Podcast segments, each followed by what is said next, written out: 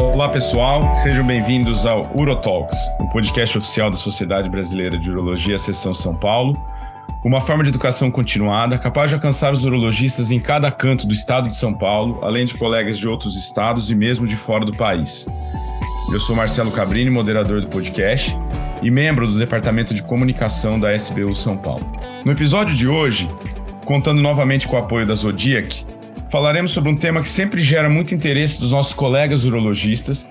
E isso, obviamente, pode ser comprovado nos próprios congressos de urologia, onde a gente percebe que esse tema sempre leva plenárias muito cheias, e essa foi uma realidade que a gente viu no último Congresso Paulista, que é a terapia de reposição de testosterona no paciente com câncer de próstata. E para discutirmos sobre esse tema, convidamos três grandes referências no tema e que, além disso, são três grandes amigos meus que eu tenho o grande prazer de receber hoje aqui. Bem, começando o nosso time, eu chamo o nosso primeiro convidado, é o Dr. Eduardo Berna Bertero.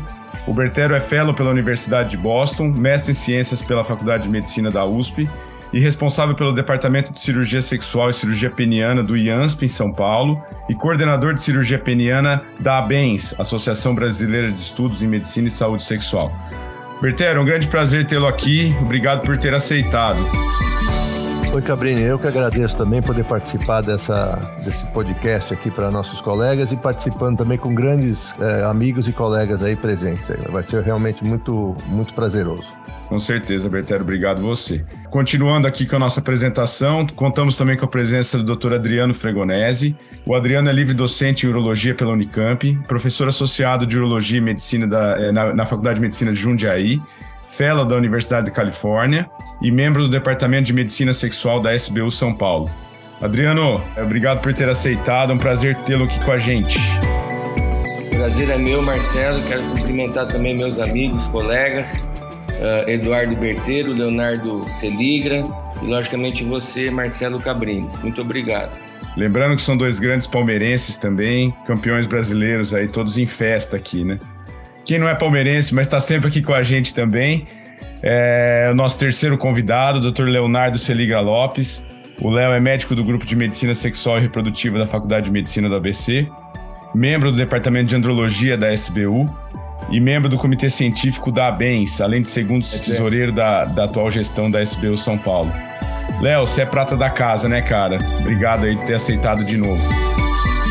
Imagina, Cabrini, eu que agradeço. É de novo, torno público aqui parabenizar você pela condução né, dos podcasts, tem sido ótimo, uma maneira de educação continuada por urologista. Queria agradecer aí também participar aqui junto com os amigos, Adriano, Eduardo. Ainda bem que a gente vai discutir TRT, né? Porque futebol já, já acabou o ano, né? Vocês já estão felizes, então a gente discute testosterona, que para mim vai ser melhor. Maravilha, Léo. É, significa muito vindo de você, Léo, essas palavras. Obrigado, cara. É, bom, uh, vamos começar então o nosso tema aí de hoje. É, eu queria só lembrar aí nossos ouvintes, é, essa relação da testosterona com a próstata é algo antigo pra caramba, né?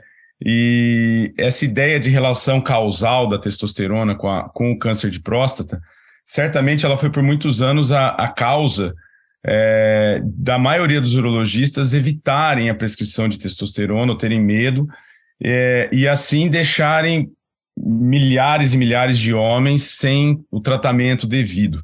E a gente sabe que essa relação mudou muito nas últimas décadas, graças ao esforço de, de muitos aí, né, que, que, é, e, e, que publicaram trabalhos e trabalhos a respeito. Acho que o grande nome que vem à nossa mente é do Dr. Abraham Morgenthaler, mas é uma série de outros líderes aí que, que conseguiram mostrar que essa relação é um pouco diferente do que se achava assim de, de, é, de relação causal.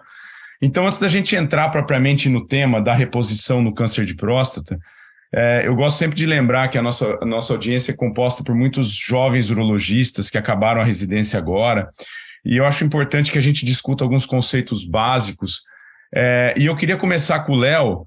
É, ô, Léo, é, fala um pouquinho para a gente aí, como é que está hoje é, essa relação? O que, que a gente acredita hoje dessa relação da testosterona? Como essa testosterona atua na próstata, Léo? Ah, bom, Cabrini, na verdade, o que a gente sabe é que os receptores androgênicos na próstata uh, são bastante presentes e têm uma relação bastante próxima, né? Principalmente não só da testosterona, mas também da dihidrotestosterona. Então, uh, por isso que quando a gente fala em reposição de testosterona, a gente entende que essa reposição também vai ter ação na próstata. Uh, a grande complexidade né, que, que nos, nos permite ficar preocupado é porque quando foi diagnosticado, não diagnosticado, mas pelo menos demonstrado que o uso de, de bloqueadores do receptor da testosterona, e aí assim a gente também bloqueava mais tarde a produção da testosterona e castrava esses pacientes, né, com Hudgens e Hodges, que foram ganhadores de prêmio Nobel, descobriu-se que permitia demorar ou pelo menos retardar a progressão do câncer de próstata né? Então essa relação de castrar e não ter câncer de próstata ficou como sendo uma verdade absoluta e é na verdade uma verdade absoluta até hoje se mantém como base do tratamento do câncer de próstata avançado, né? E isso ainda traz para a gente uh, dúvidas, apesar de a gente ter uh, muita evidência a favor, ainda traz dúvidas em relação a como tratar desses pacientes com câncer de próstata e com hipogonadismo, né? É, provavelmente nós vamos entrar aqui a partir do, das próximas conversas nos detalhes em relação a desenvolver câncer de próstata, né? Nós vamos discutir também provavelmente é, quem foi tratado de câncer de próstata e vamos eventualmente discutir hoje o que talvez gere ainda mais confusão para todo mundo, é, tratar pacientes hipogonádicos com câncer de próstata ativo. Então, são cenários bastante diferentes. Eu acho que cada um aqui de nós vai conseguir dar opiniões, exemplos e trazer informações de literatura bastante é, diferentes em relação a cada cenário, mas ainda assim a gente tem como, como visão de que a, a relação testosterona e próstata é uma relação íntima e próxima. Fala, Berteiro. Olha, só, só pegando o gancho aí do Léo, é, eu quando foi lançado o um decilato de testosterona aqui no Brasil, em 2006, né, Adri? Uh, uh, o Nebido, vai, vamos falar, o Nebido em 2006. Acho que em 2007 eu participei é, de vários eventos pelo Brasil. Eu nunca vou esquecer que eu fui, isso está falando em 2007, eu fui para São José dos Campos, uma cidade desenvolvida, grande, e fui palestrar sobre TRT, sobre terapia de reposição de testosterona. Eu lembro que eu fui escrachado, rapaz. Eu saí de lá, assim, putz, eu saí quase que humilhado, porque uh, os colegas urologistas, endocrinologistas, falaram, como assim terapia de reposição? Como assim terapia injetável? Isso em 2007.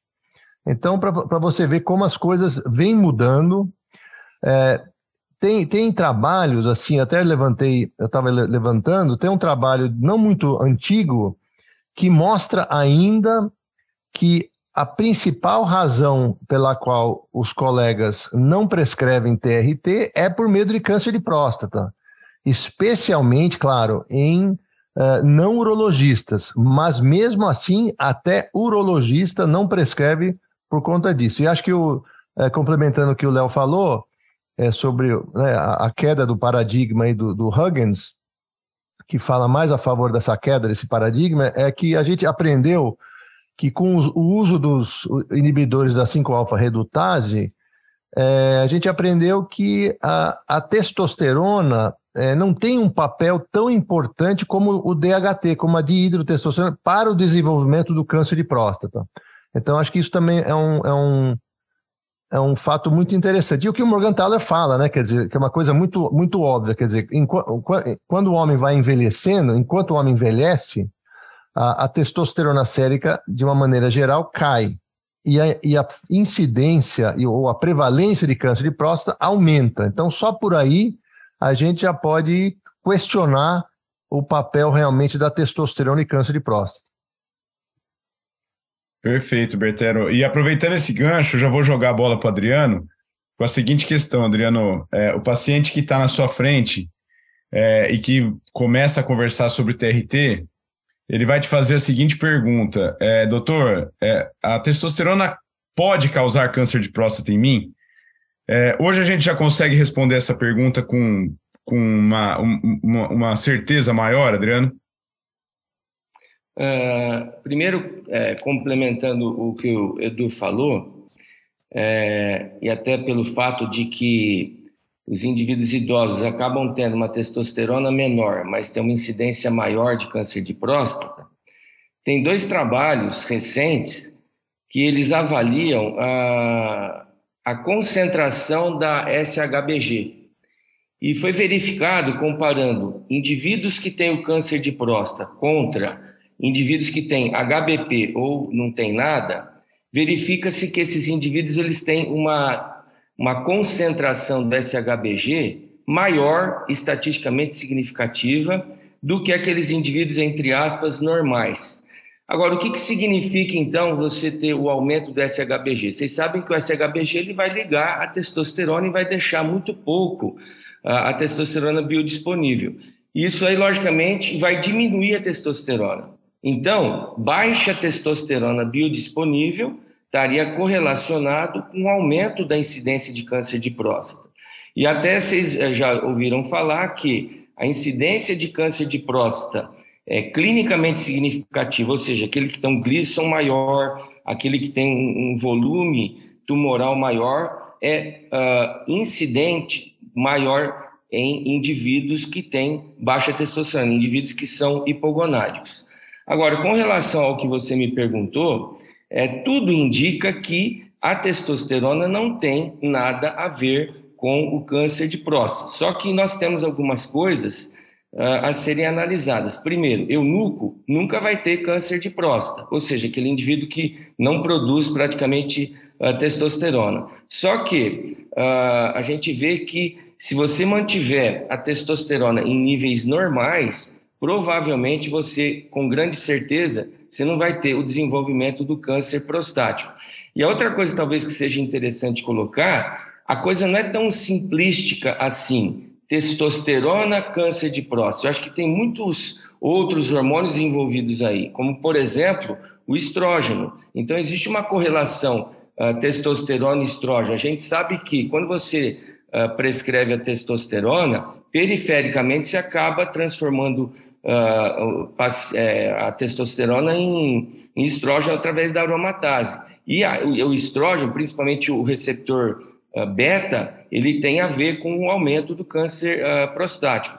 Então, acho que nós não temos ainda um conhecimento completo para afirmar categoricamente que o, o, a testosterona não leva câncer de próstata e que a testosterona também não aumenta uh, metástase uh, e tudo mais. Tanto é verdade que, uh, até foi falado pelo Léo, uh, que a testosterona ela é controversa ainda nesse aspecto, né? A gente tira a testosterona para tratar o paciente que tem um câncer de próstata metastático, né? Essa questão da que até tem um trabalho do, do professor Teloken, né? Um dos que falou sobre isso, de que a, o, os indivíduos hipogonádicos eles, eles tendem a ter câncer de próstata mais agressivo, né? É, e aí eu ponho um, um ponto de, de, polêmica nessa história. É, será que esse indivíduo hipogonádico que tem uma tendência a ter um câncer de próstata mais agressivo, não seria mais perigoso nesse indivíduo repor testosterona, já que ele vai ele tem um câncer mais agressivo e ele é hipogonádico? É, é agora eu jogo a bola para você, Léo. Resolve essa bomba aí. Então, não, mas na verdade eu até ia falar isso mesmo, né? Porque assim, o que que, o, o que a gente começa a ter que aprender mais, o que, o que que a gente começa a ter que estudar mais é, é essa relação de tempo, talvez mesmo, em relação a quanto tempo o paciente é hipogonádico, se aquele tempo que ele esteve hipogonádico sempre foi algum problema para ele ou não. O Adriano falou dos eunucos, né? Mas, mas, vamos pensar, e aquele paciente que se expõe a muita testosterona, ao excesso de testosterona, abuso de testosterona? E como é que isso vai ter modulação dos receptores dele? E que a gente sabe que quando a gente tem uma, uma, um uso da testosterona, a gente tem um pouco de upregulation de receptor, né? Então, a gente, o que a gente precisa entender é a relação individual. Então, cada vez mais uh, essa questão de, de câncer vai ficando uh, mais individualizada, né? Como é que são a resposta de genes desses indivíduos? A gente está começando a entender melhor a questão genética e a relação dos genes com câncer, né? E, e mesmo assim, a questão da expressão dos receptores, eu, eu, eu bato bastante nessa tecla. É, tem um trabalho que aí não é com câncer de próstata, mas é com diabetes, que diz que aqueles pacientes diabéticos que têm é, mais receptores, né, mais do que 21 sequências de CAG nos receptores androgênicos, respondem pior ao uso da testosterona. Né? Então, essa relação dos receptores androgênicos com a resposta biológica que a gente não sabe. Mas o Adriano falou muito bem: os trabalhos hoje mostram para a gente que pacientes hipogonádicos uh, têm um câncer mais agressivo.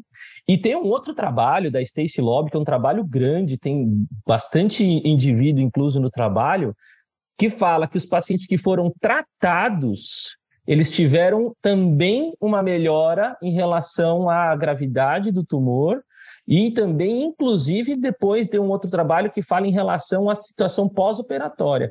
Então, os pacientes tratados se mostraram, mesmo que tiveram o câncer de próstata, se mostraram com câncer de próstata menos agressivo, câncer de próstata de baixo risco.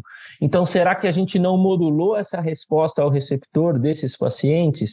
Então, eu acho que que a gente sabe hoje é que repor testosterona não causa câncer de próstata.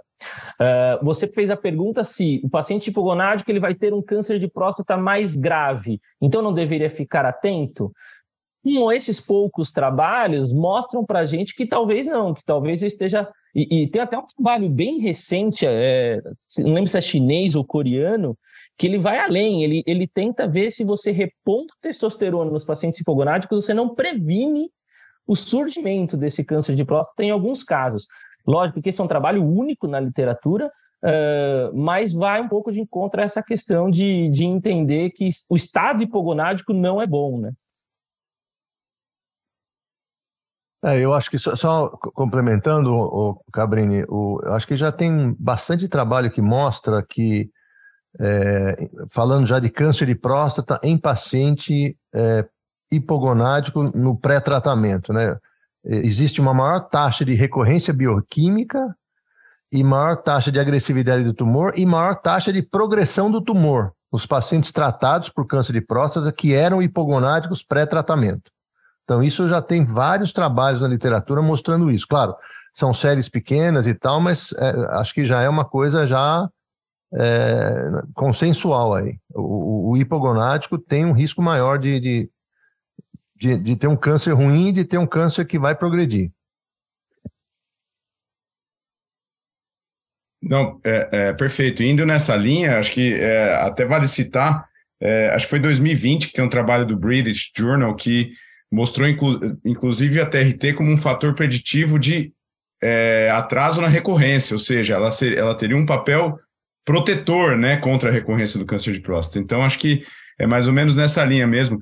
E, e eu, eu sempre gosto de destacar a importância da gente falar sobre isso, é, porque nós estamos falando de um câncer que é o câncer, é, excetuando-se o câncer de pele, é o câncer mais comum no homem, é um, é um câncer que tem uma incidência aumentada com a idade, e é justamente a idade que vai fazer com que esse homem tenha o hipogonadismo tardio.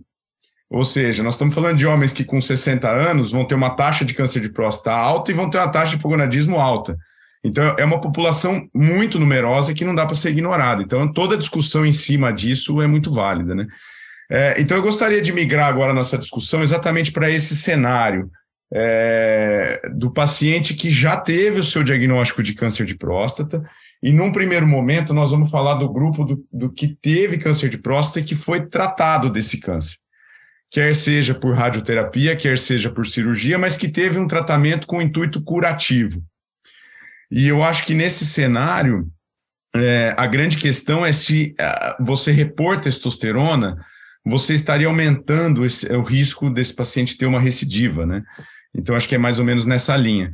E aí eu vou, eu vou aproveitar e perguntar para você, Bertero, é, o que, que a gente tem de evidência para esse cenário do, do paciente com câncer de próstata tratado. O que, que a gente tem hoje em dia em cima disso?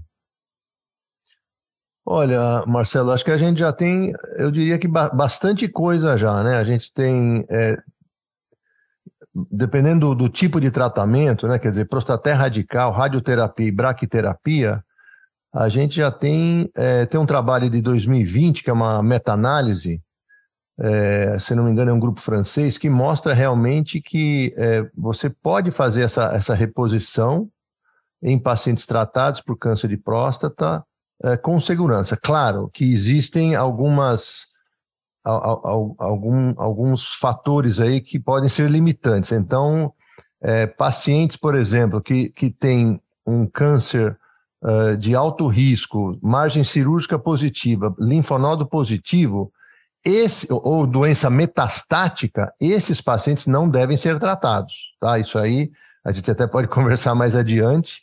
É, Agora, sim, outro questionamento, quer dizer, uh, quando que iniciar, não sei se você, essa é outra pergunta, quando iniciar a terapia de reposição em homens tratados, né? Então, isso também já ainda não é consenso. Uh, muito, muitos, muitos trabalhos falam que você já pode começar a tratar após a, a prostatectomia radical se o PSA é indetectável. Então, você fez um paciente de baixo risco, margem livre, linfonodo negativo, um Gleason baixo, né, um Gleason 6, 7, é, você é, PSA zerado no primeiro PSA que você faz, você está autorizado a fazer já a reposição. Tem gente que acha que deve esperar um ano e tem, acho que, se, se não me engano, é, a, a, acho que a, em geral a, a, Sociedade de Endocrinologia, a americana de endocrinologia, é muito mais conservadora. Então, uh, pede quatro anos para você esperar a fazer uma TRT. É, e também a vigilância ativa. A gente tem alguns trabalhos, o Morgenthaler, como você já mencionou, o Morgenthaler é, é, já publicou isso em paciente com vigilância ativa, fazendo TRT e mostrando que é, não houve aumento de, ou, ou, não houve progressão da doença nesses pacientes em terapia de reposição de testosterona com vigilância ativa. Então, eu acho que já existe uma segurança, embora é, a gente tem que frisar bem: os trabalhos são recentes, não temos trabalhos de longo prazo, acho que isso é importante frisar. E, claro, é uma decisão compartilhada. Eu acho que você tem que falar com o seu paciente uh, que é uma coisa nova, é um conceito novo, e explicar para ele os prós e os contras. Então, acho que é, é mais ou menos por aí. Mas eu diria que é bem seguro hoje você fazer uma TRT nessa situação. É, você tocou num ponto importante, é, que é a questão da falta de consenso ainda de guideline, né? A gente não tem é, um consenso entre os guidelines, e você citou o, o, da Endocrinological Society, que talvez seja o mais conservador dos guidelines que falam sobre o uso da TRT em, nesse cenário, né? E a gente sabe que não tem, então é uma questão que eu vou querer ouvir é, a opinião de vocês três, porque é, certamente cada um tende a ter um jeito de fazer, né? Então é importante que nossa audiência saiba de, de vozes experientes aí como que costuma conduzir. É, Adriano, é, como que você lida com esse cenário, especificamente do paciente tratado, tá? É, é, o paciente tratado de câncer de próstata, sem entrar ainda nos, nos não tratados, você lida bem com essa questão do, da TRT? Para você, você está convencido que pode fazer? E, e quanto tempo você costuma esperar para começar? No caso da prostatectomia radical. Olha, eu sou da linha do Eduardo. Uh, basicamente, nós temos um espectro de câncer de próstata que vai do bonzinho até o malzinho, né? Então, o que, que seria o bonzinho? Uh, e até uh, existem guidelines que colocam isso. Você tem que ter alguns parâmetros. Então, por exemplo, se o teu Gleason é menor do que 8, ou seja, você vai até 7. E veja bem, esse 7 tem que ser 3 mais 4, não é o 4 mais 3, tá? Se você tem um PSA pré-operatório menor do que 10, ou seja, você tem um tumor de baixo risco, que você pode colocar aí vários indivíduos que uh, classificaram isso, um deles é o D'Amico, uh, eu acho que você tem segurança para tratar uh, esse paciente com a, a testosterona. No entanto, se você já foge disso, você já está no outro espectro, você já está com um tumor, que ele é um 8 ou acima, ele tem um PSA acima de 20, esse indivíduo ele não deve ser tratado inicialmente, você tem que controlá-lo. E aí vem a pergunta segunda que você falou, né? Depois de quanto tempo? Eu acho que depois que você estabilizou, e estabilizou assim, de uma maneira na qual você tem uma certa segurança no tempo que esse indivíduo não vai recidivar. Lógico que isso é muito difícil da gente uh, afirmar, né? E mais uma vez eu coloco, não é simples essa correlação testosterona e câncer de próstata. Eu acho que existem outras coisas envolvidas, apesar do conhecimento ter evoluído, nós não sabemos tudo ainda. Como o Léo falou, tem a parte genética da coisa, tem outros hormônios que podem estar envolvidos, como é o caso do, do estrógeno, vários receptores. A gente sabe, por exemplo, que tem receptor de testosterona na membrana plasmática e intracelular, e eles atuam antagonicamente. Antagonicamente em que sentido? No, no sentido da apoptose. Então, se você favorecer a apoptose, logicamente você está favorecendo o câncer de próstata. Se você não favorecer a apoptose, você está é, controlando esse tumor. Então, acho que a gente não tem um conhecimento adequado, mas assim, uh, respondendo objetivamente a sua pergunta, tumores de baixo grau, de baixo risco, eu trataria assim e eu não levaria muito em consideração o tempo. Agora, aqueles tumores que têm uh, fatores que uh, me, me, me, levam a crer que vai ter uma, uma recidiva, esse daí eu seria mais prudente. Eu acho que para a gente responder essa pergunta, Cabrini, e até por conta que você falou, nossa, nossa população de audiência aqui é bastante variada, porque a gente fala muito do Morgenthaler, Morgenthaler, né? Então, a teoria dele, né, é a teoria de saturação dos receptores. É por isso que ele defende que a gente pode usar a, a testosterona nos pacientes tratados de câncer de próstata. Porque em algum momento esses receptores vão estar saturados e esse algum momento é algo entre 200 é, e 250, né, em níveis séricos de testosterona, e a partir dali a ação seria mínima ou quase nenhuma uh, dessa testosterona na próstata. Tem inclusive um trabalho do Mohik Erra, que veio depois, que está no Journal of Urology, que pacientes que não tinham câncer de próstata, ele avaliou como que se comportava o PSA nesses pacientes. Então, logo nos primeiros três meses, o PSA tem um pico, e depois, quando vai seguindo, esse PSA, inclusive, ele começa a cair. Né? Então, o comportamento da, da ação da testosterona na próstata também tem essa questão é, de mostrar essa saturação de como ela está agindo. Então, por isso que, teoricamente, a gente está confortável em utilizar. Outras teorias que a gente tem que também explicar para o paciente da, da por que a gente poderia usar é que eventualmente a gênese do câncer já estava acontecendo antes da testosterona, né? Então, ah, como é que eu me comporto quando eu falo com o paciente? Eu falo para o paciente, falo, olha, uh, a gente não sabe qual é a sua predisposição para o câncer de próstata. Né? Então, inclusive, nós temos que conversar com os pacientes de fator de risco para câncer de próstata sobre essa situação. Então, os pacientes de cor negra, os pacientes que são obesos e provavelmente muitos são hipogonádicos, né? Os pacientes que já têm um fator de câncer de próstata na família, esses pacientes por si só já têm um risco aumentado de câncer de próstata. É, então, a gênese do câncer de próstata para ele já está algo definido, né? A gente não tem como evitar isso. Eventualmente, também tem aquele paciente que, como eu falei, ele tinha constantemente níveis de 800, 700 de testosterona durante a vida, e lá mais para o fim da vida, quando ele vai desenvolver o câncer de próstata, essa testosterona caiu para 300, né? Então ele está naquele estado talvez hipogonádico, de relação dos receptores. Então, talvez esse paciente está sendo é, prejudicado pelo estado hipogonádico.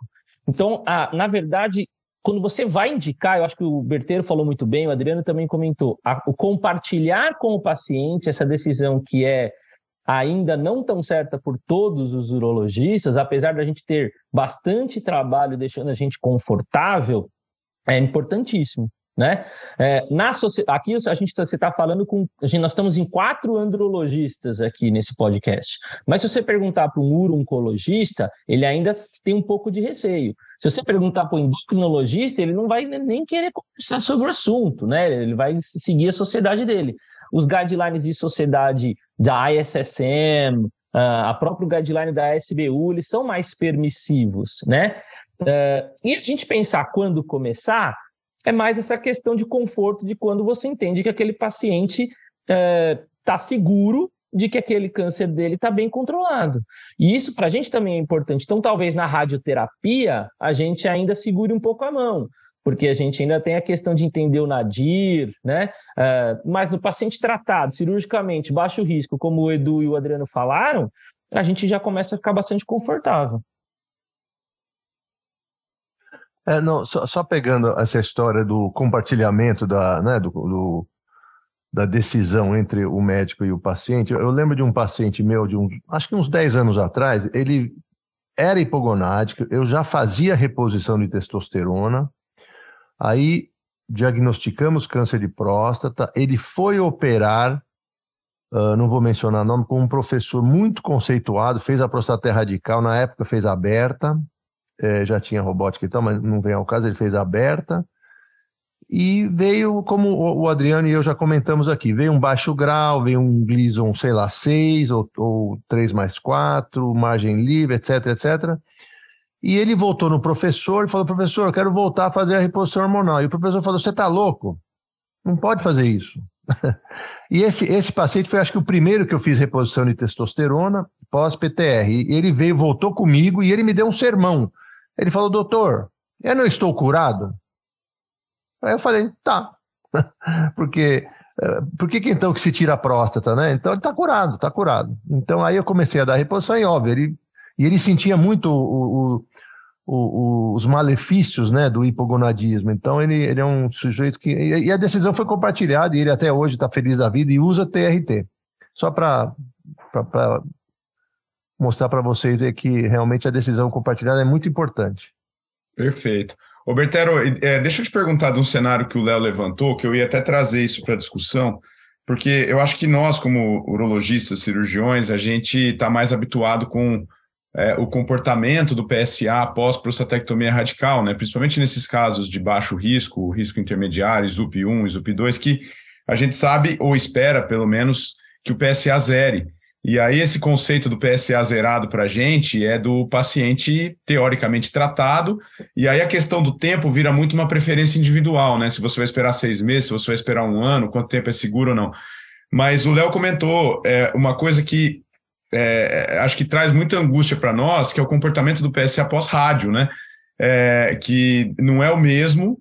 Você tem essa questão de esperar o nadir. Eu queria saber como é que vocês conduzem isso, começando por você, Bertero no caso do paciente com radioterapia, que teoricamente ele tem o mesmo conceito de estar tratado, é, você costuma esperar o nadir e aí, na hora que você percebe que o nadir chegou, aí que você começa, como é que você faz?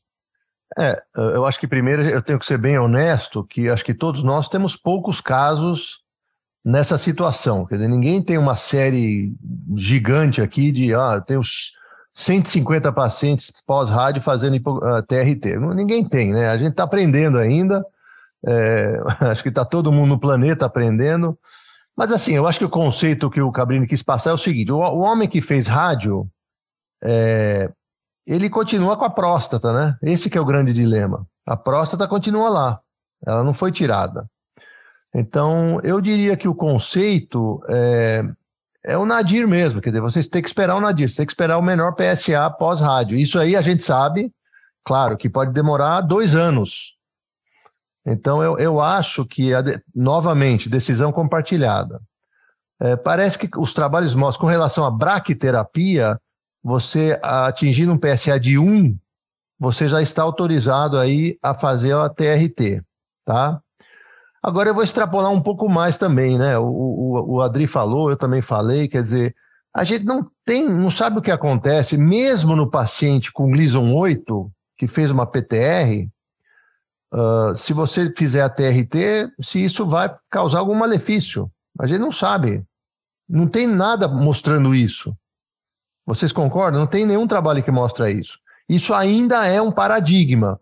Depois a gente pode comentar aí até do, do da, da, terapia né, de, de, de né, que da terapia bipolar aí. Mas assim, é, ainda é uma grande interrogação. Mas assim, eu sei que aí eu estou extrapolando, talvez daqui para os próximos 5, 10 anos para ver o que, que vai acontecer. Acho que o Rodrigo. É, é então, é, mais uma vez eu sigo a linha do Eduardo. E agora, eu queria colocar que existe uma diferença muito grande entre os indivíduos tratados através de cirurgia e aqueles indivíduos tratados de radioterapia. Na cirurgia, você tem um anatopatológico.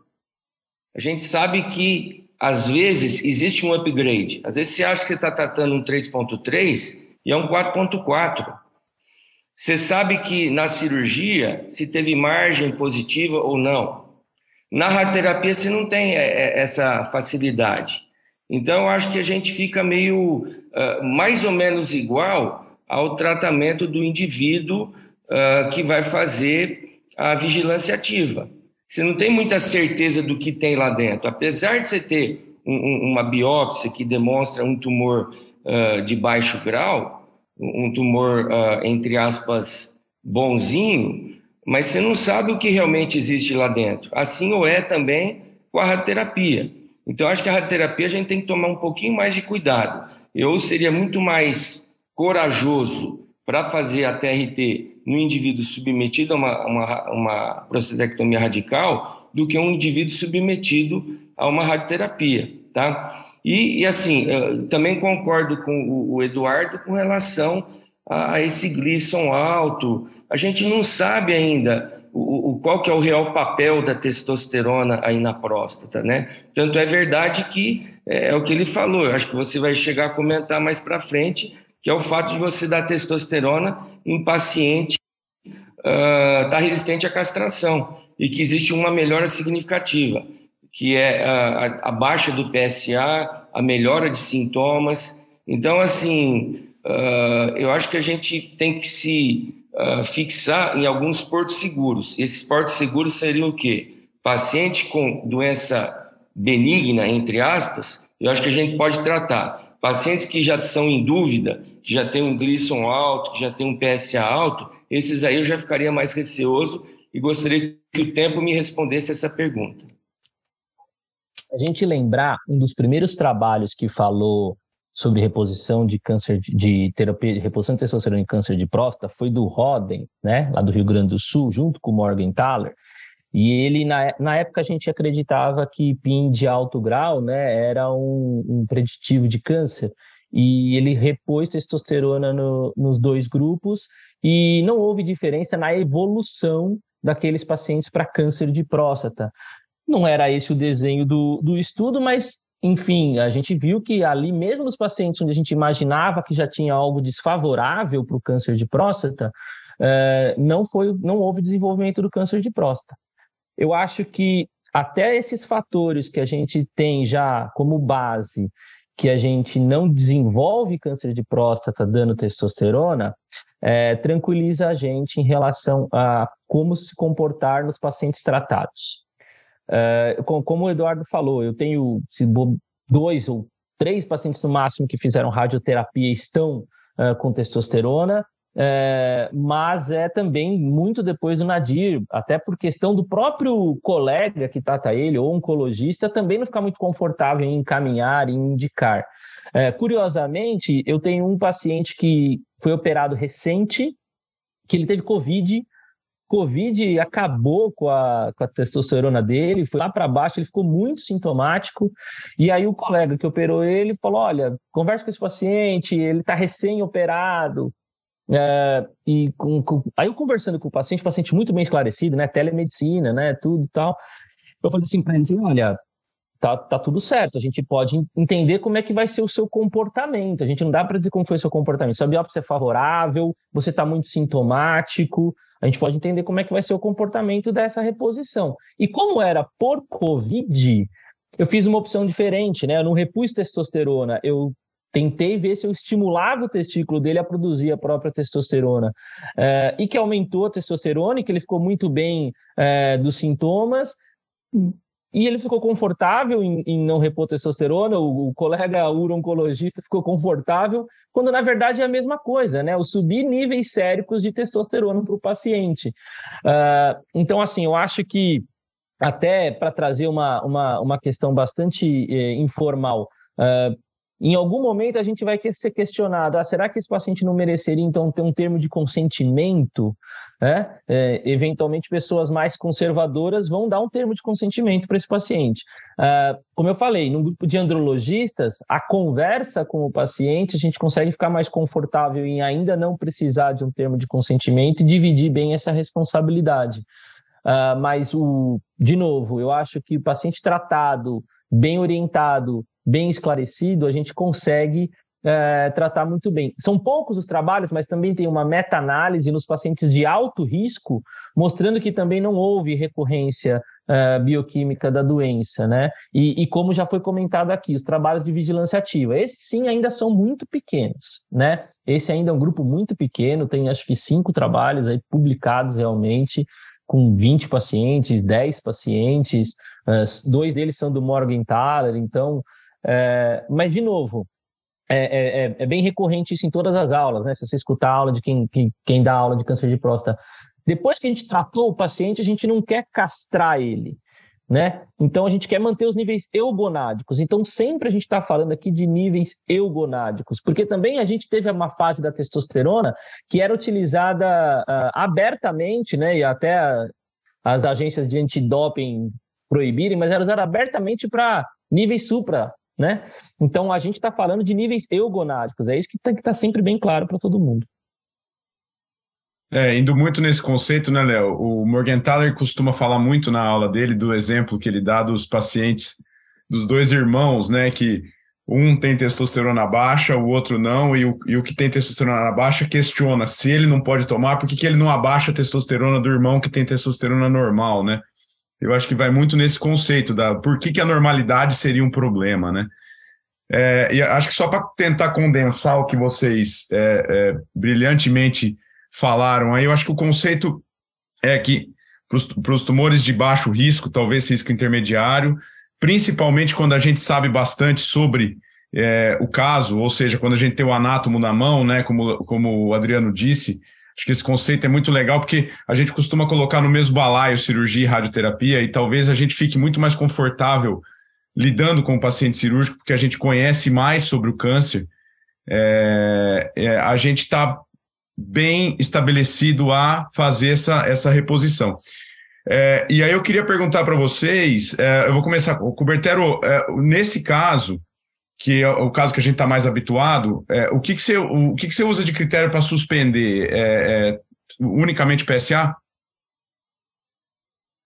Você diz o paci uh, paciente que foi... O paciente que já está repondo testosterona é, pós-câncer de próstata, ah, é, você, tá. você usa como controle basicamente o PSA e a, a, a sua, seu critério para suspender é o, é o PSA subir? É, é, é, aquilo que eu já falei, quer dizer, a gente, a gente, não sabe muita coisa ainda, né? A gente não tem um segmento longo, mas assim, é, sim, eu diria que se o PSA subir, eu acho que, né, eu, sei lá, você vai ter que refazer uma ressonância, refazer uma, fazer um PET PSMA, fazer uma, uma refazer uma biópsia, não, se ele fez PTR não, mas assim, fazer um PET PSMA e ver o que acontece, né? Mas mesmo assim, o, o, Cabrini, a gente não sabe se realmente dando, é, mantendo esse paciente eugonádico, como o Léo falou muito bem, ou seja, testo normal, vamos chamar uma testo de 450, 500, se isso realmente vai fazer mal. A gente não sabe isso. Eu, eu tenho alguma, algum, alguma sensibilidade que não vai fazer mal nenhum. Que não vai fazer mal nenhum. Uh, tudo bem, você vai falar, puxa, é é o que o Adriano também já falou. Então, qual que é o papel da, da castração cirúrgica, né, da castração química. Então, ainda, ainda é muita interrogativa. Eu até interrogo, sabe o que eu, às vezes eu penso? Ninguém nunca me respondeu. Será que a testosterona exógena, tudo bem, entre aspas, é bioidêntica? É realmente igual à testosterona produzida pelos testículos e pela suprarrenal? Será que é, a ação é 100% igual? Então, também não tem essa, acho que não tem um estudo que mostra isso. Mas assim, e, e novamente, eu, eu, eu, a, tecla do compartilhamento da, das decisões. Acho que isso é muito importante.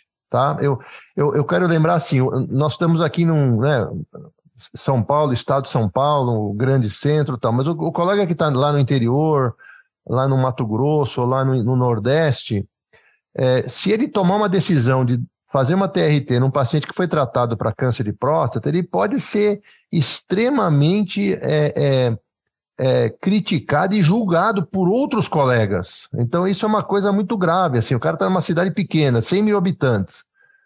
Ele vai ficar mal falado. E, e de repente, esse paciente começa a subir o PSA, é, é uma coisa complicada na vida do, do colega. Então, é, você quebrar um paradigma, a gente sabe que é difícil quebrar esse paradigma. Esse paradigma tem 70 anos, mas até hoje nós estamos brigando aqui, nós estamos fazendo um podcast para tentar quebrar o paradigma. Uh, fazer uma analogia, o Viagra mata? Claro que não mata, mas é, é, um, é um paradigma. Então paciente toda hora pergunta para mim, doutor, Viagra mata? Então, é, é, a gente continua lutando contra, contra esse paradigma. Para sustentar um pouco o que você falou, Berteiro, a gente tem também a questão da, do tipo de testosterona que a gente usa, né?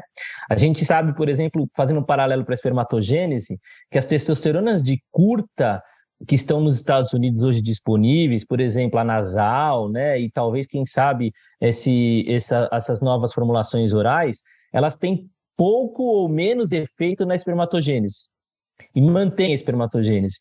Então, será que também essas formulações não teriam outro tipo de efeito na próstata, né? Lógico, as testosteronas de longa, as de curta injetáveis, essas a gente já sabe que tem a ação na espermatogênese de ter um problema. Mas quem sabe essas novas de curta também não mudam o jeito da gente pensar como ela está agindo na próstata, né? E aí também muda o jeito da gente raciocinar é, que tipo de testosterona usar para esse paciente. Uh, acho que uma coisa que a gente tem que levar em consideração também é ver o paciente de uma maneira holística, né? Que a gente sabe que paciente hipogonádico ele tem mais problemas cardíacos, ele tem um controle do diabetes pior, ele tem uma piora da síndrome metabólica. Quem será que mata mais? Eu vou até colocar uma pergunta aqui no ar. Uh, o sistema cardiovascular ou o câncer de próstata? Porque assim, se você deixar o indivíduo também hipogonádico, apesar de ele ter um câncer de próstata, você sabe que esses indivíduos castrados ele tem uma incidência muito maior de fenômenos uh, cardiovasculares maiores, o MACE, né? Aí você pega e fala assim, não, eu tô com medo então de dar testosterona, eu vou deixar ele castrado, mas ele acaba morrendo de um evento cardiovascular. E aí, como é que fica? Então, eu acho que a gente ainda não chegou a, a, a essa resposta, mas no meu entender, eu acho que o meio termo é o melhor. Então, pacientes com um bom prognóstico do ponto de vista de câncer, eu acho que a gente tem que tratar Pacientes que estão uh, com um, um, quadro muito grave, eu acho que a gente não deveria tratar, e o meio tem que ser avaliado individualmente, caso a caso, entendeu? E avaliar até fatores que predispõem a, a, a fenômenos uh, cardiovasculares, como infarto, AVC, que de repente você trata a parte aí do, do câncer, está indo muito bem, obrigado, só que a parte cardiovascular você esqueceu. Então, acho que a gente tem que ver o paciente mais do ponto de vista holístico e ah, avaliar muito bem uh, o que, que nós vamos fazer com ele.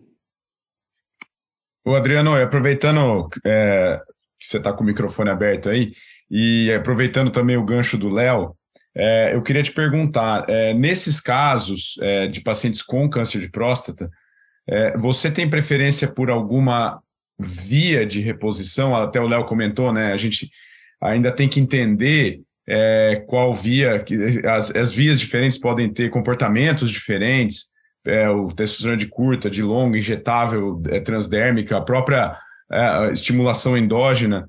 É, é, eu queria saber da sua experiência, assim, é, você tem preferência por algum tipo de reposição nesses casos de pacientes com câncer de próstata? Uh, Marcelo, aí eu vou dizer para você que entra o medo em questão. Porque, uh, veja bem, o câncer de próstata, ele tem um crescimento lento, tá? Muito lento, por sinal. A não ser que seja um tumor muito agressivo, um 5.5, coisa que provavelmente você não vai tratar, certo? Mas agora, um, um 3.3, um 3.4, até um 4.3, ah, vamos lá. A tendência é de que esse crescimento seja lento. E lento a ponto de não ser uh, a, a, o, o, o, tempo de uh, você é, ter a degradação da testosterona, mesmo que seja uma testosterona uh, de longa duração, como é o caso do um decilato, não vai ultrapassar essa lentidão do câncer de próstata. Então, eu não vejo isso como, ah, eu tenho que usar então o, o, o, a testosterona tópica e eu não posso usar de longa duração. Eu acho que isso aí tem a ver com medo, tá? E não com algo fisiológico. Concordo com o Adriano, mas aí entra também na questão do, compartilha, do compartilhamento com o paciente e de deixar um paciente confortável no sentido de se em algum momento você achou que você não quer mais, quando a gente tira uh, o, o, tratamento tópico, em quatro, cinco dias, isso já está depurado e isso não está mais fazendo efeito se a sua preocupação é essa. Uh, eu acho que, que, que é uma opção, né? É, você dizer para o paciente como é que funcionam cada uma das testosteronas e deixar ele confortável em relação à opção. Eu tenho uma eu pessoalmente, opinião é, de expert, ou seja, significa menos 85, né, no nível de evidência eu tenho uma opinião de que usar a, a, a transdérmica, né, a aplicação do gel nesse cenário, deixa, como o Adriano falou, a consciência do médico tranquila, como o Eduardo falou, tem médicos que estão no interior aí, que às vezes vão ser é, muito criticados por colegas oncologistas de outras especialidades. Então, deixa tanto o médico tranquilo quanto o paciente tranquilo. Mas o pico do PSA se o paciente ainda foi por radioterapia, pode ter ainda um pico do PSA ali esperado, com gel ou com injetável do mesmo jeito, a manifestação é igual. É, então, acho que fica bem a critério aí de entender o que são as duas coisas. Né? E aí, Bertero, o que, que você acha? Não, eu, eu, eu gosto de começar com o gel, mas eu acho que o Adriano foi perfeito. Eu acho que a gente é, começa com o gel, talvez um, com um pouco de receio, um pouco de medo, mas assim, ele tem total razão. Se você der uma injetável de longa duração, a gente sabe que a, o, o câncer de próstata é, em geral, muito lento. Então, nada vai acontecer. É, e eu também estou seguro, sabe? Eu estou bem seguro eu não sou Morganthaler, mas assim, eu estou bem seguro que se eu, se eu mantiver uma testosterona de 500 num paciente com câncer de próstata, não vai acontecer nada. Não vai acontecer nada. Um paciente, é, né, a gente está falando de paciente com Gleason baixo, com margem, margem cirúrgica livre, etc., né, baixo risco de progressão. Eu tenho certeza que a gente a está falando aqui de, de, de, TRT que a gente está acostumado, né? não estamos falando de, de 2 mil, 3 mil de testosterona, aí já é outro assunto, é aí já não é ciência, né? A gente sabe isso. Mas então, tornando o paciente eugonádico e pegando o, o exemplo dos irmãos gêmeos, que eu acho legal, você não está fazendo mal nenhum. E se porventura o PSA subir, aí você novamente decisão compartilhada. Vamos suspender a, a reposição ou não? Pode ser que não precise uh, suspender. Quem falou que precisa suspender? Entendeu? Então, é isso aí. Maravilha. Ô, Léo, eu, eu, vou pedir para você falar de um conceito, só um, um briefing assim, é, que o Bertero comentou é, é, quando estava falando do câncer de próstata avançado. Acho que esse é um cenário que talvez seja o mais é, ainda temeroso, né? seja o, o terreno mais, é, mais perigoso da gente pisar, que é o câncer de próstata avançado. É, quando a gente fala do conceito de reposição, de melhora de sintomas, né, naquele paciente que tem um, é, é, um câncer de próstata avançado e, e, muito sintomático que você precisa repor, mas você vai ter ali o, o, o bloqueio do, do próprio uro-oncologista, talvez. Mas existe um conceito que vem surgindo aí nos últimos anos, que é do BAT, né, do, do, do bloqueio androgênico, da terapia androgênica bipolar, né? Eu queria que você falasse, só comentasse um pouquinho, só para quem não conhece o que é isso. Uh, esses trabalhos, eles vêm surgindo muito também no novo conhecimento que a gente tem em relação aos receptores androgênicos, né? As novas drogas hormonais que surgiram, né? Como a gente consegue manusear esse bloqueio androgênico no paciente de câncer avançado. E, de novo, o bloqueio androgênico bipolar, a terapia androgênica bipolar, na verdade, né? Terapia androgênica bipolar é a ideia de você estimular esse paciente com doses elevadas de testosterona, provavelmente fazendo aí uma sensibilização dos receptores, um up regulation de receptores, para depois você bloquear de novo esse paciente e esperar uma melhor resposta desse bloqueio endogênico do paciente, porque você sensibilizou receptores. Uh, então, isso vai de novo ao entendimento de que a gente conhece ainda muito pouco de como responde a testosterona no nosso organismo, né? E eu só vou puxar o gancho de novo Morgan Thaler na jogada. A palestra magna, do, de, uma das palestras magnas especiais da UA esse ano foi do Morgan Thaler, e aí ele foi além, né? Ele, ele trouxe para a gente o cenário onde ele está usando testosterona, reposição de testosterona para os pacientes com câncer de próstata metastático. Né? E aí ele traz o conceito, na verdade, da gente, como o Adriano falou, do pensamento holístico do paciente, né? Do quanto ele tem de qualidade de vida estando hipogonádico ou não.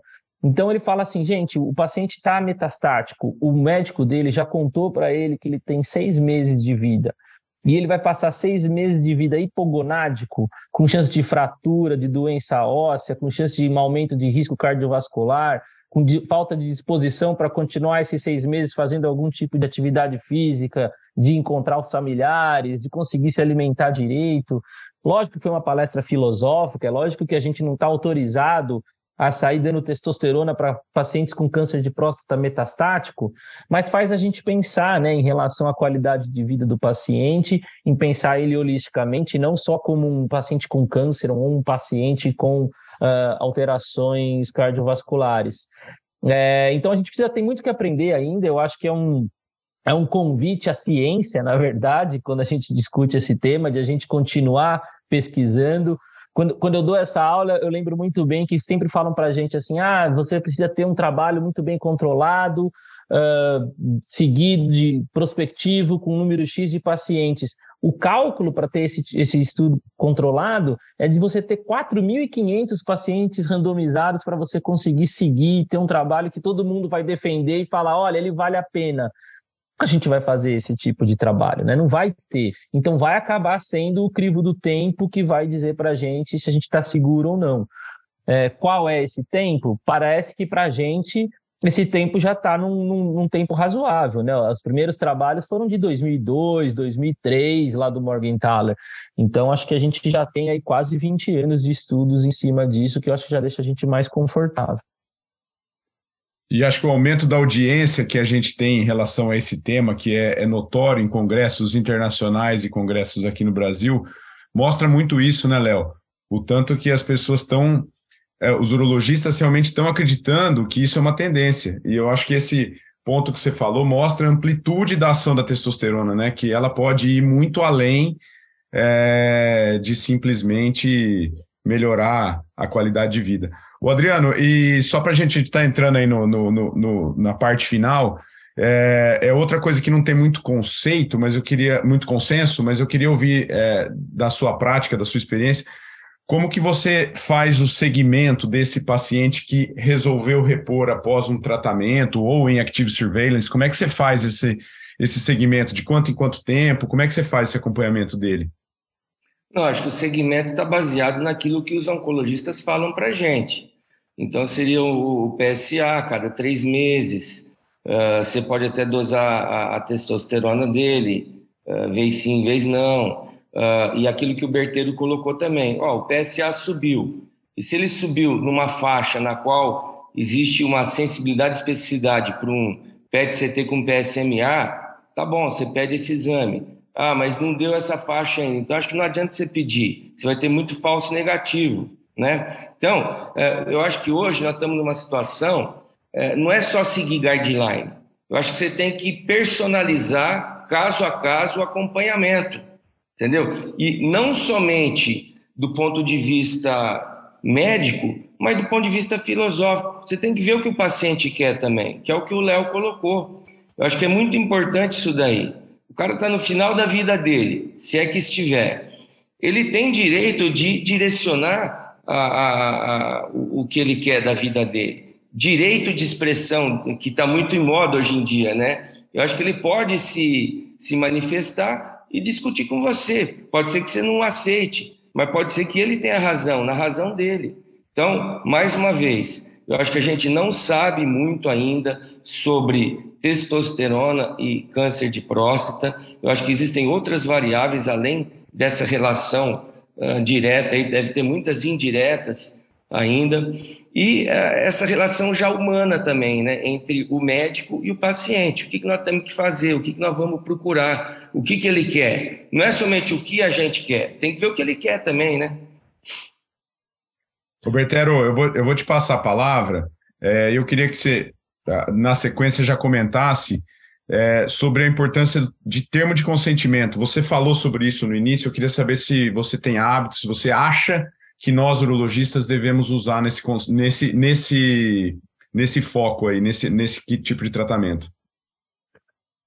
É, não, eu só, tava, só ia complementar o que o, que o Dri falou aí, que eu, eu, eu tive um. A gente tem que individualizar realmente muito a, essa situação toda. Então, eu estou lembrando aqui um paciente que eu fiz é, TRT pós-radioterapia para câncer de próstata e era um senhor de 85 anos, né? E, e, ele se sentia muito mal quando tinha, quando chegou a parar de fazer a, a TRT. E eu voltei a fazer a TRT, o PSA começou a subir e eu né, compartilhei com ele a decisão. Ele falou: Não, doutor, eu quero continuar tomando a TRT. E nada mudou, nada mudou na vida dele. O PSA, e a gente sabe que o PSA, mesmo depois de, uma, de, uma, de um tratamento, demora muito para subir a níveis, vamos dizer, alarmantes assim. É, mas respondendo à pergunta do Cabrini, eu já falei com advogado, é, o, o, termo de consentimento não tem valor legal. Parece que isso é, isso é, é, é consenso, é um pedaço de papel. É, o que eu faço, o que eu tenho feito, é escrever no prontuário eletrônico. Né? Todo, acho que todos nós temos prontuário eletrônico, é um prontuário que é aprovado aí pelo Conselho Federal de Medicina, tem o, o selo do Conselho Federal de Medicina, e eu escrevo lá, o paciente participa da, participou da decisão, sabe do risco. Agora, eu, realmente eu não, não, perco tempo de, de, de fazer uh, consenso para, uh, consentimento, perdão, para TRT. Eu acho que é um pouco. Não, não me sinto confortável. Mas eu converso bastante com o paciente, isso eu te garanto. Muito bem, pessoal. Acho que, infelizmente, a gente está chegando no, no fim de mais um episódio. É, é, infelizmente, porque passou muito rápido e esse tema dá para a gente conversar por horas e horas a fio. É, mas acho que deu para a gente ter um, um, panorama de como está essa questão hoje. É, mais uma vez falando que esse tema é um tema que sempre gera muita discussão, muita, muita controvérsia e muita audiência, né? Então eu gostaria de agradecer é, a participação a presença, a disponibilidade dos nossos convidados. Foi uma grande honra para a gente receber todos vocês. Eu vou passar a palavra a cada um de vocês para vocês fazerem as suas considerações finais, mas desde já eu agradeço muito aí a cada um de vocês. Sei que o tempo é, é sempre corrido e pouco, e então é, é, é sempre um, um prazer poder contar com vocês aqui. Começando pelo próprio Bertero aí. Bertero, obrigado, cara. É sempre um prazer rever você. É, foi muito bom aí ter você aqui com a gente. Uh, Marcelo Cabrini, muito obrigado por poder participar. É, eu sou grande fã do, do teu programa aí. Acho que você conduz com brilhantismo, com, com simplicidade. E acho, e eu ouço realmente vários podcasts aí. Também sou fã aí dos, dos Léo Seliga, do Adriano, sou fã há muito tempo. É, não querendo chamá-lo de velho, mas E, e, foi muito bom, foi muito bom poder participar e, e, espero ter ajudado aí os nossos colegas do Brasil inteiro. E par, parabéns pelo, pelo, pela iniciativa do podcast que, que você tem aí, Marcelo. Parabéns mesmo. Obrigado você, Eduardo. É, Adriano, obrigado, cara. Obrigado mais uma vez. Foi um prazer reencontrar você e foi muito bom aí a participação. O prazer é meu. Gostaria de cumprimentar você e a SBU São Paulo por esse é, evento aí, é, a podcast na qual você capitaneia. Uh, cumprimentar você e o Leonardo, que é essa nova geração que está vindo aí com grande força, com grande expertise, e convidar meu amigo, uh, meu velho amigo, tá, Eduardo? Mas não que esteja chamando você de velho, é, que eu, eu conheço há muito tempo, admiro. Você vê aí o sucesso que ele faz aí uh, na Sociedade Brasileira de Urologia, não somente na Sociedade Brasileira de Urologia, mas extra muros, né? E, e, foi um prazer estar aqui com vocês, discutir esse tema tão controverso ainda, né? E que suscita tanta discussão. Muito obrigado. Muito bom. É, eu repasso os elogios aí, agradeço muito, mas eu repasso ao ao Léo, que é o pai dessa ideia aqui, que foi o idealizador, o, quem, quem, quem começou tudo isso aqui, foi graças a ele que a gente está aqui hoje. E, Léo, é sempre um prazer ter você de volta à tua casa aqui. Se você, quando você quiser retomar o comando, a casa é sua, você sabe. Obrigado mais uma vez pela, pela participação e acho que o tema foi bem, foi bem explorado aqui, né? Não, com certeza. É, pode ficar tranquilo, Cabrino, que está sendo muito bem conduzido. Então, daqui para frente, o filho é seu, a adoção já está registrada aí no cartório e está tá sendo muito bem conduzido, como disse o Berteiro, eu acompanho bastante também e é muito bom. É, e é bom também estar tá aqui com duas referências, né? A gente foi aí bem elogiado por nossa atuação, mas é porque a gente teve bons exemplos, né? Então, Berteiro e Fregonese sempre foram nossas referências aí quando a gente frequenta congresso, assiste aula, lê trabalho. Uh, então a gente está muito bem orientado, tem exemplos muito bons aí a seguir e a gente espera também que a gente possa ser exemplo bom para quem tem vindo atrás da gente aí e continue levando a urologia ao espaço que ela tem aí hoje já bem grandioso, não só no cenário da saúde brasileira, mas também a urologia brasileira no cenário internacional. Então, obrigado mais uma vez aí a participação de todos, obrigado pelo convite e é sempre um prazer. Um abraço. A gente que agradece a participação de vocês. É, vocês acabaram de ouvir mais um episódio do Urotalks, o podcast oficial da Sociedade Brasileira de Urologia Seção São Paulo. Lembrando que todas as edições estão disponíveis no site www.sbusp.org.br e também nas principais plataformas de streaming. Nos vemos no próximo episódio. Até lá!